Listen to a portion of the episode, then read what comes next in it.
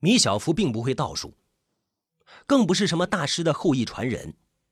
两年前，一个手持拂尘的乞丐上门乞讨，张口就要五十两黄金，说是要救人有急用。当时米小福本来可以将他当做骗子赶出门，可是也不知道那天哪根筋搭错了弦，他竟然爽爽快快的给了他。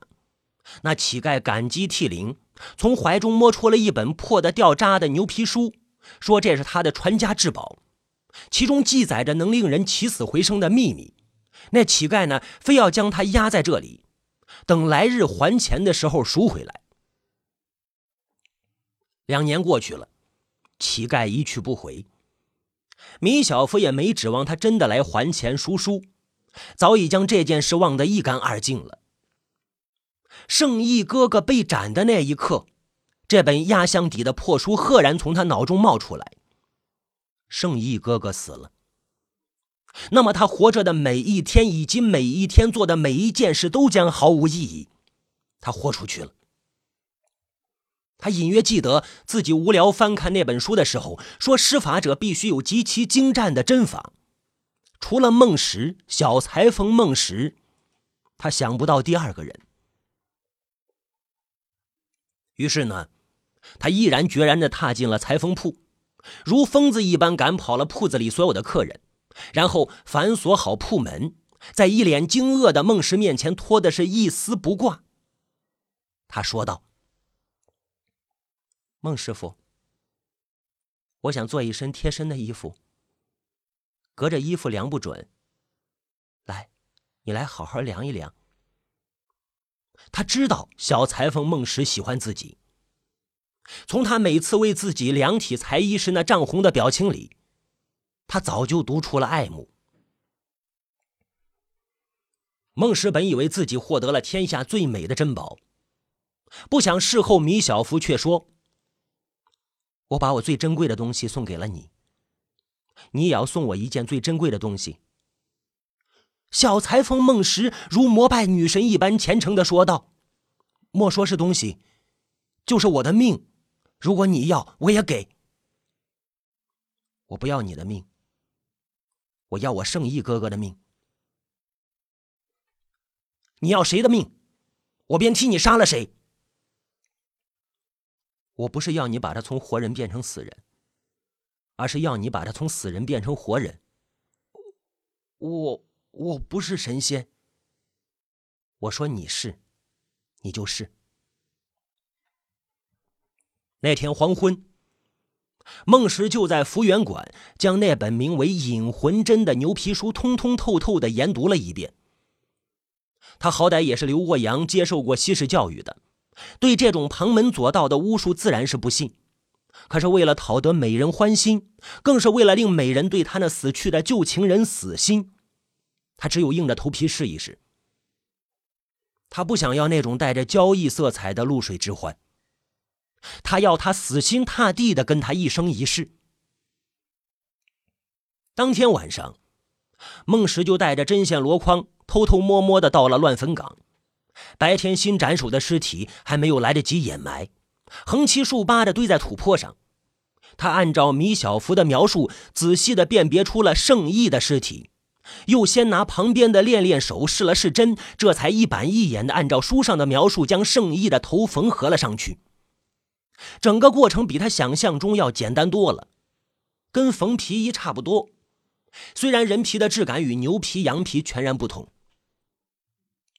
只是他没想到呢，一时大意，竟然将针线箩筐给忘在了尸体旁边。若不是黎明时被那些常到乱坟岗偷摸死人东西的流民发现，继而又被米小福及时的捡回，并编了一个闹鬼的谣言，说不定真的会因此而引出什么祸端来。而更令小裁缝孟石意外的是，那个圣意竟然真的活了。不，他只是在某种意义上活了。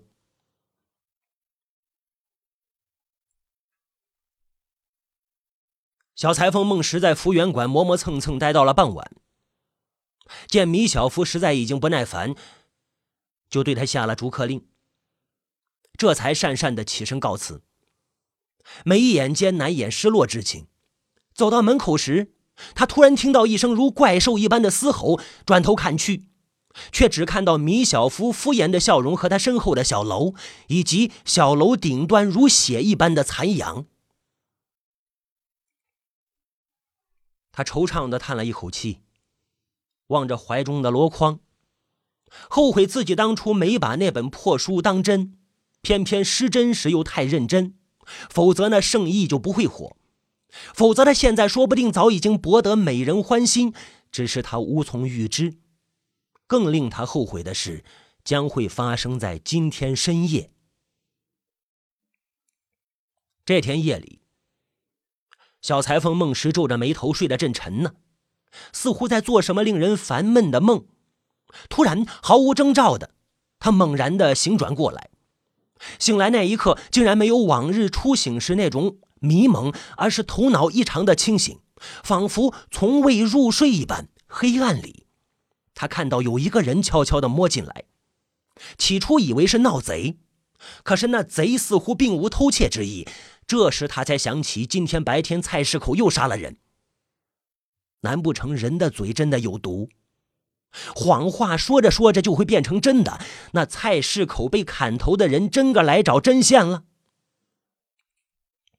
想到这里，孟石就屏住呼吸，缩在被窝里瑟瑟发抖，一心盼着那人或者那鬼办完事赶紧离去。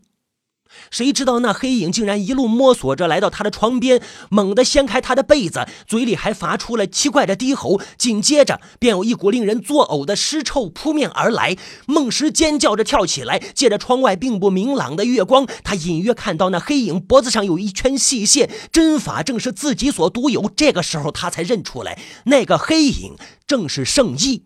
圣意出手极快，力道也狠，瞬间扼住他的喉咙，将他顶在墙壁上。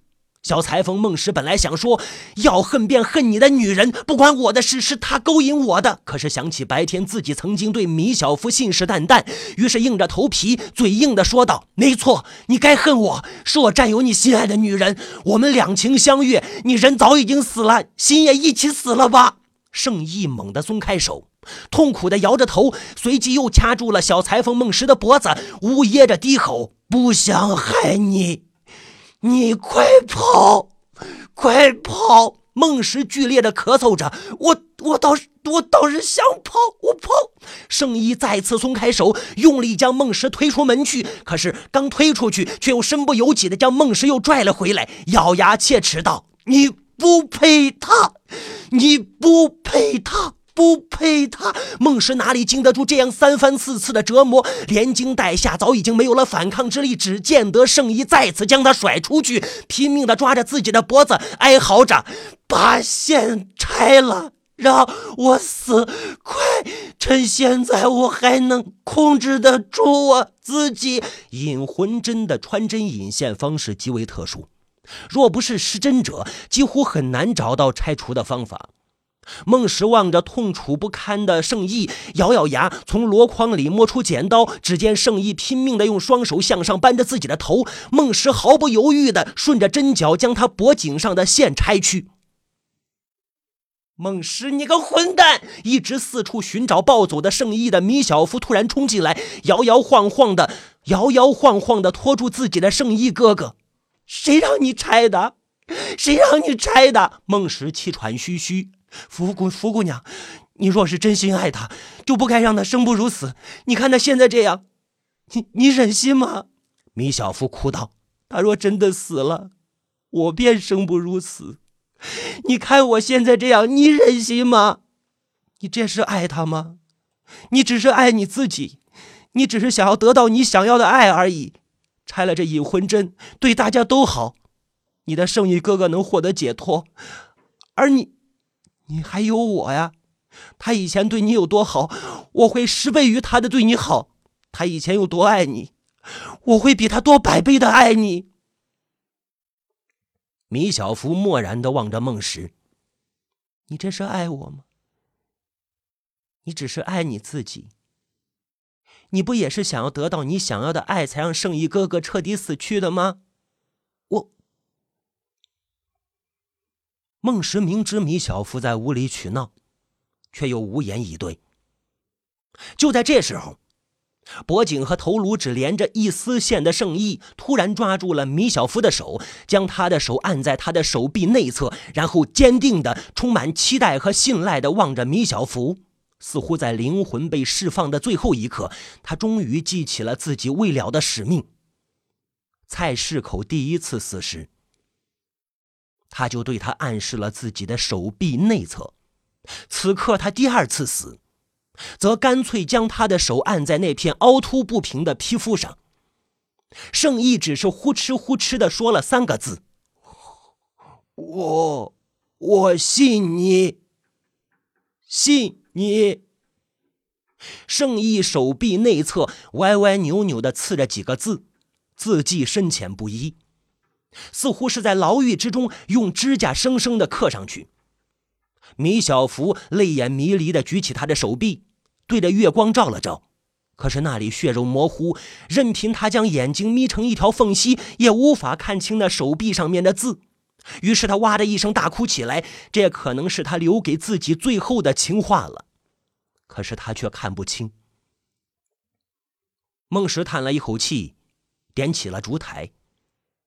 傻姑娘，咱不是有灯吗？米小福凑近烛台，一遍又一遍的擦着眼泪，可是那泪水呀，就如决堤的江水，怎么也擦不干。越擦不干，就越觉得伤心气恼；越是伤心气恼，越是擦不干。孟石无奈。举着烛台凑近看了看，说道：“十月初九，子时，正阳门，以火为号。”读完了这行字，两个人都愣住了。米小福一边哭一边说：“什么意思啊？”不知道。米小福夺过字条：“是要幽会吗？”人都死了，孟石皱着眉头想了想，然后拍了拍米小福的肩膀，说道：“别想那么多了。或许他是打算那时候和你幽会的，只是突发变故。他或许是想让你知道，出事之前他其实一直记挂着你，也或许是想告诉你，那一天他的魂魄会在那里等你。”米小夫终于止住了哭泣。他会去吗？孟石醋意十足的反问道：“你会去吗？”“会。”米小福毫不犹豫的说：“会。”即便他是鬼，在他变成不人不鬼的魔鬼时，我都依然爱他。何况是鬼？如果那天他要勾走我的魂魄，让我跟他共赴黄泉，我也义无反顾。孟石沉默了好久，然后深深的吸了一口气。那我呢？你怎么了？米小福皱起眉头。孟石悲凉的问道：“你跟他共赴黄泉了，我怎么办？我算什么？”米小福冷冷的说道：“圣义哥哥被砍头那天，我已经给过你好处了。”不是吗？你说的没错。孟石将颤颤的眼泪咽进了肚子里，可是那泪水却浇不灭心中的妒火。他并不妒忌一个死人，当然更没道理妒忌米小福。他也不知道自己在记恨什么，只觉得周身窜动着莫名悲愤的情绪，无处宣泄。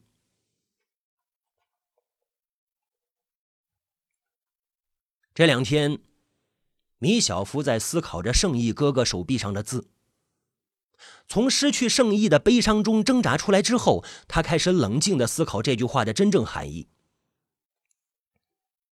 不，那句话不是幽会的意思。好端端的幽会，为何还要放火为号？联想起圣意最后那期待而信赖的目光。联想起他最后说的“我信你”这三个字，米小福忍不住浑身颤抖起来。不是因为害怕，不是因为紧张，而是因为兴奋。他终于读懂了圣意最后的梦想。她并不是普通的市井女子，她饱读诗书，天资聪颖，她早就该想到这句话的真正含义。圣意哥哥满怀着报效天下百姓的梦想参军，踌躇满志的去平定革命党，不想最后自己却参加了革命。虽然他并不懂什么是革命，但是相信，既然圣意哥哥参加了革命，那革命就一定是为了报效百姓的。米小福紧紧的皱着眉头，联想起这一年来。以叛贼孙文为首的乱党在全国各地发起的暴乱，很多像圣义哥哥这样的新军都参与其中。从广州到武汉，从武汉到武昌，革命之火势不可挡。紫禁城的亲王贝勒们人人自危，坊间亦早有传言说乱党要打到紫禁城了，说大清朝要亡了。想到这里。米小福将这句话写在纸上，又一次一次的斟酌了一遍，然后攥起拳头。圣义哥哥要做的事，就是他要做的，是，是革命。从十月初七开始，天空便如压了巨石一般，黑沉黑沉的。老天爷强忍着憋到了初九。终于飘起了小雪。入夜时，虽然没有月亮，但是满城的素白，衬得这如墨的黑夜也并不黑了。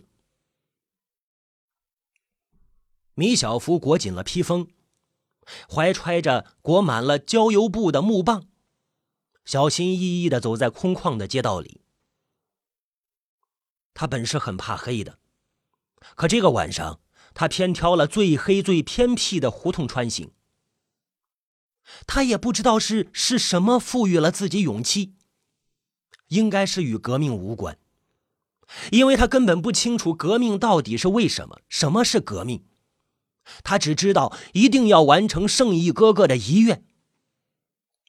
至于这个遗愿会不会导致一个腐朽王朝的覆灭？能不能给他或者给百姓带来相对美好的明天，或者会不会引发更大的灾难？他根本就不知道，也没有想过。走到半路时，他回头看了看雪地里自己的脚印，竟然开心的笑了笑。他想，起码他的生命里曾经留下了脚印。呸呸呸呸呸！真是不吉利，仿若他今晚就要死了似的。不过就是放一把火而已。他早就在正阳门附近选好了地方，提前堆了柴垛，还在柴垛上浇了煤油。今夜一定不会有事的。就连老天爷想下雪，都故意提前阴了两天，提醒他要在柴垛上盖点东西，保持干燥。天都帮他，他还有什么可怕的？快到正阳门时，拐角突然冒出一个黑影，硬生生挡在他的身前，是孟石。小裁缝孟石明知故问：“要去哪儿？”米小福故意娇生生的笑着：“你不是知道吗？当然是去和圣义哥哥幽会啊！”孟石猛地拽住他的胳膊：“别发神经了，今天晚上不太平，你赶快回去，哪儿都不能去。”米小福甩开孟石的手：“我的事儿，你凭什么管？”孟石一把将他拦腰抱起：“凭我是你的男人，起码曾经是，哪怕只有那么短暂的一会儿。”米小福挣扎着：“呸！你还要脸吗？照你这么说，这紫禁城五六成的男人都是青楼里姑娘的男人，难道青楼的姑娘子夜幽会要征得半个京城的男人的同意吗？”孟石将米小福放下来，狠狠的打了他一记耳光。你怎么堕落到将自己比作妓女？米小夫一只手捂着脸，一只手握紧了怀中的木棒，玩世不恭的笑着。你就当我是妓女好了。说难听点，我本来就是个卖唱的，靠着讨男人们欢心谋生。那天咱俩的事，就当你是嫖客，我是妓女，我给了你你想要的，你也给了我想要的，大家各取所需，互不相欠。我的事你不要再管。你，知不知道你这是在送死？米小福猛地挥出木棒，击中他的脑门。我爱死就死，你管不着。见小裁缝孟石跌跌撞撞的倒在地上，米小福估摸了一下时辰，然后向着正阳门一路狂奔。子时已经到了，快跑到正阳门时，崇文门、宣武门的方向已经冒起了火光。看来和圣义哥哥一起战斗的不止一个。米小福不由得加快了脚步，冲到预先准备好的柴垛前，掏出火柴，点燃火把，然后将火把扔到柴垛上，望着燃起的烈火，米小福咯咯咯咯的笑了，在那火光里。他仿佛看到圣义哥哥也在笑。远处，逐渐响起了震天的厮杀和呐喊声。圣义哥哥，你的革命来了。但是很快，他的笑容便僵在脸上。不知何时，他已经被清兵包围，而小裁缝孟石就站在清兵的中间。米小福咬牙切齿：“孟石，你出卖我！”孟石含着眼泪背过脸，对身旁的清兵挥挥手：“押回去。”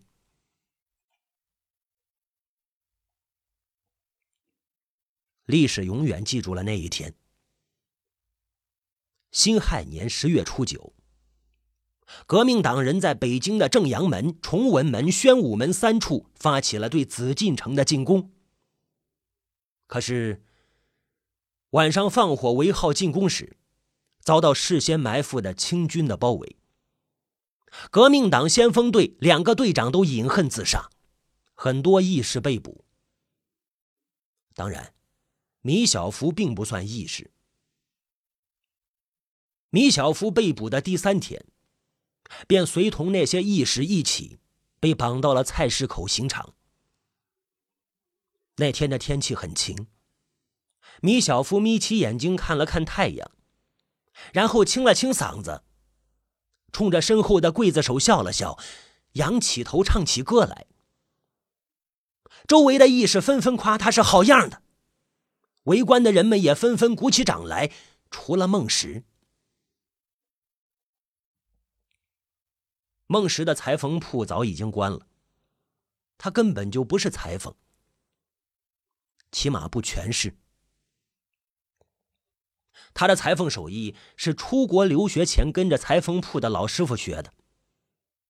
他出国留学并没有学医，也没有学政治，而是被秘密的派往德国的一个特工学校受训。回国后，他便受到朝廷之命。潜伏在市井，搜集关于革命党的情报。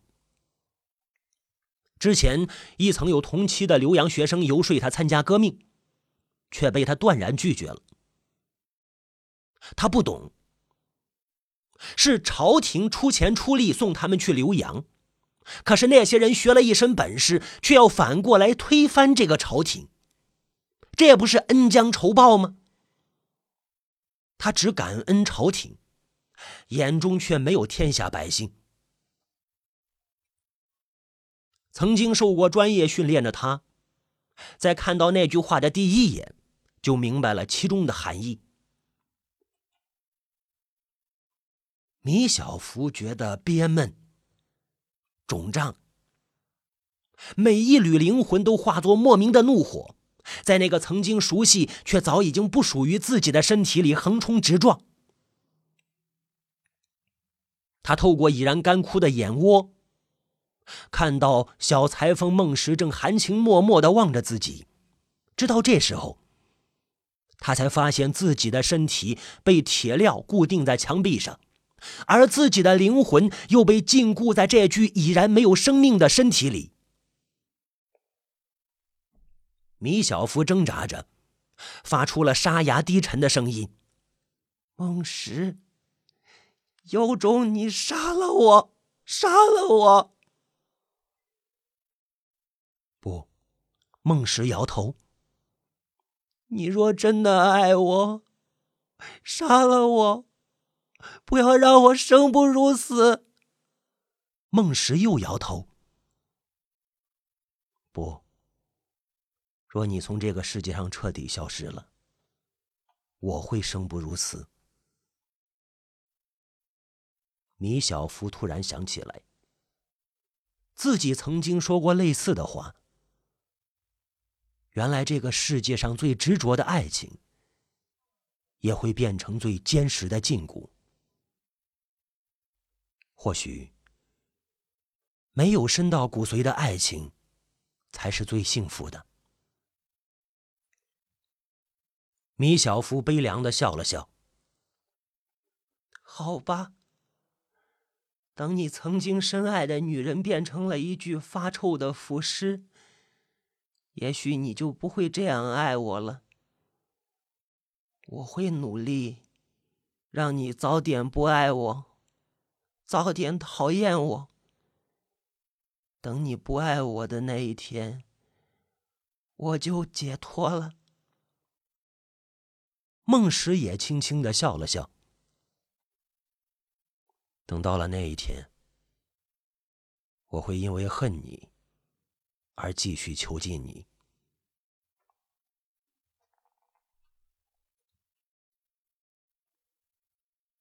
袁世凯当上皇帝那一天，福源馆亦是张灯结彩。福源馆被一家妓院买了下来，里面姑娘的名字里都有一个“福”字，因此，当一个老乞丐在门口喊着“福姑娘”的时候，满院子的莺莺燕燕都妖娆的扭出来答应，哎，吓得那个老乞丐连连后退。老乞丐摸了摸怀中那五十两黄金，又望着物是人非的福源馆，沉沉的叹了一口气，然后消失在熙熙攘攘的人群里。